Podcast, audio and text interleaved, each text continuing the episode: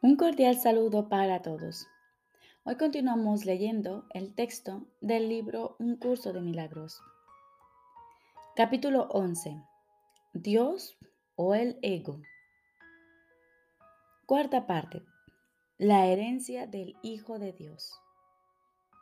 Jesús nos dice, Nunca olvides que la filiación es tu salvación, pues la filiación es tu ser. Al ser la creación de Dios, es tuya y al pertenecerte a ti, es suya. Tu ser no necesita salvación, pero tu mente necesita aprender lo que es la salvación. No se te salva de nada, sino que se te salva para la gloria. La gloria es tu herencia que tu Creador te dio para que la extendieras. No obstante, si odias cualquier parte de tu ser, pierdes todo tu entendimiento porque estás contemplando lo que Dios creó como lo que eres, sin amor. Y puesto, que lo que Él creó forma parte de Él, le estás negando el lugar que le corresponde en su propio altar. ¿Cómo ibas a poder saber que estás en tu hogar si tratas de echar a Dios del suyo? ¿Cómo podría el Hijo de Dios negar al Padre sin creer que el Padre lo ha negado a él? Las leyes de Dios existen para tu protección y no existen en vano. Lo que experimentas cuando niegas a tu Padre sigue siendo para tu protección, pues el poder de tu voluntad no puede ser reducido a menos que Dios intervenga contra él, y cualquier limitación de tu poder no es la voluntad de Dios. Recurre, por lo tanto, únicamente al poder que Dios te dio para salvarte, recordando que es tuyo porque es suyo, y únete a tus hermanos en su paz. Tu paz reside en el hecho de que su paz es ilimitada. Limita la paz que compartes con Él y tu ser se vuelve necesariamente un extraño para ti. Todo altar a Dios forma parte de ti porque la luz que Él creó es una con Él ¿Le negarías a un hermano la luz que posees? No lo harías si te dieses cuenta de que con ello solo podrías nublar tu propia mente. En la medida en que lo traes de regreso, regresas también tú.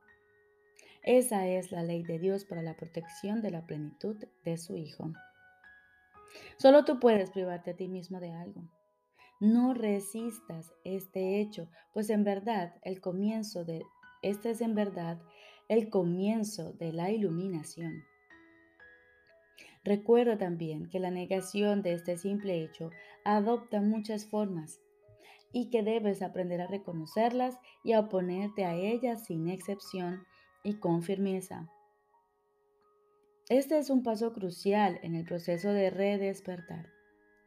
Las fases iniciales de esta inversión son con frecuencia bastante dolorosas pues al dejar de echarle la culpa a lo que se encuentra afuera, existe una marcada tendencia a albergarla adentro. Al principio es difícil darse cuenta de que esto es exactamente lo mismo, pues no hay diferencia entre lo que se encuentra adentro y lo que se encuentra afuera. Si tus hermanos forman parte de ti y los culpas por tu privación, te estás culpando a ti mismo y no puedes culparte a ti mismo sin culparlos a ellos. Por eso es por lo que la culpa tiene que ser deshecha, no verse en otra parte. Échate a ti mismo la culpa y no te podrás conocer, pues solo el ego culpa. Culparse uno a sí mismo es, por lo tanto, identificarse con el ego. Y es una de sus defensas tal como culpar a los demás. Lo es. No puedes llegar a estar en presencia de Dios si atacas a su Hijo. Cuando su Hijo alce su voz en alabanza de su Creador, oirá la voz que habla por su Padre. Mas el Creador no puede ser alabado sin su Hijo, pues ambos comparten la gloria y a ambos se les glorifica juntos. Cristo está en el altar de Dios esperando para darle la bienvenida al Hijo de Dios. Pero ven sin ninguna condenación, pues de lo contrario creerás que la puerta está trancada y que no puedes entrar. La puerta no está atrancada y es imposible que no puedas entrar allí donde Dios quiere que estés. Pero ámate a ti mismo con el amor de Cristo, pues así es como te ama tu Padre. Puedes negarte a entrar, pero no puedes atrancar la puerta que Cristo mantiene abierta. Ven a mí que la mantengo abierta para ti, pues mientras yo viva, no podrá cerrarse, y yo viviré eternamente. Dios es mi vida y la tuya, y Él no le niega nada a su Hijo. En el altar de Dios Cristo, espera su propia restauración en ti. En el altar de Dios, Cristo espera su propia restauración en ti. Dios sabe que su Hijo es tan irreprochable como Él mismo y la forma de llegar a Él es apreciando a su Hijo. Cristo espera a que lo aceptes como lo que tú eres y a que aceptes su plenitud como la tuya propia pues Cristo es el Hijo de Dios, que vive en su Creador y refulge con su gloria. Cristo es la extensión del amor y de la belleza de Dios, tan perfecto como su Creador, y en paz con Él. Bendito es el Hijo de Dios cuyo resplandor es el de su Padre, y cuya gloria Él quiere compartir tal como su Padre la comparte con Él. No hay condenación en el Hijo, puesto que no hay condenación en el Padre. Dado que el Hijo comparte el perfecto amor del Padre, no puede sino compartir todo lo que le pertenece a Él, pues de otra manera no podría conocer ni al Padre ni al Hijo. Que la paz sea contigo que descansas en Dios y en quien toda la filiación descansa.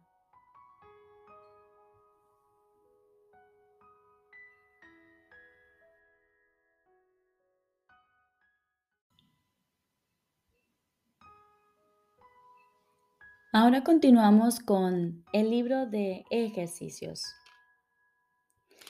Del segundo repaso, la lección número 82.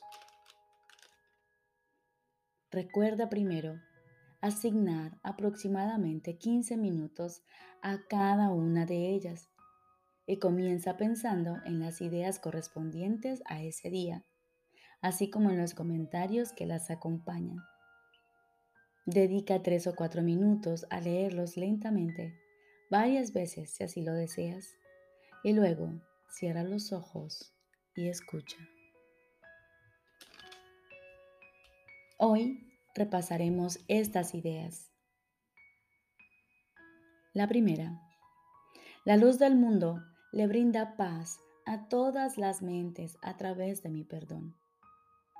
La luz del mundo le brinda paz a todas las mentes a través de mi perdón. Mi perdón es el medio por el que la luz del mundo se expresa a través de mí. Mi perdón es el medio por el que cobro conciencia de la luz del mundo en mí. Mi perdón es el medio por el que el mundo sana junto conmigo. Permítaseme entonces perdonar al mundo para que éste pueda sanar junto conmigo. Algunas sugerencias para las aplicaciones concretas de esta idea son que la paz se extienda desde mi mente hasta la tuya. Y puedes poner allí el nombre de alguna persona.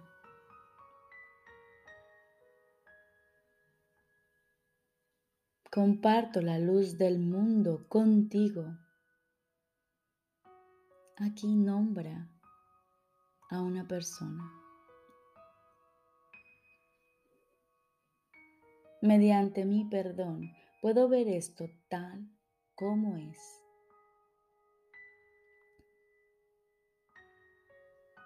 Segunda idea. No dejes que me olvide de mi función. No dejes que me olvide de mi función. No me olvidaré de mi función porque quiero recordar mi ser. No puedo desempeñar mi función si la olvido. Y a menos que desempeñe mi función, no experimentaré la dicha que Dios dispone que yo tenga. Algunas variaciones específicas de esta idea son, no me valdré de esto para ocultarme a mí mismo mi función. Me valdré de esto como una oportunidad para desempeñar mi función. Esto podrá ser una amenaza para mi ego, pero no puede alterar mi función en modo alguno.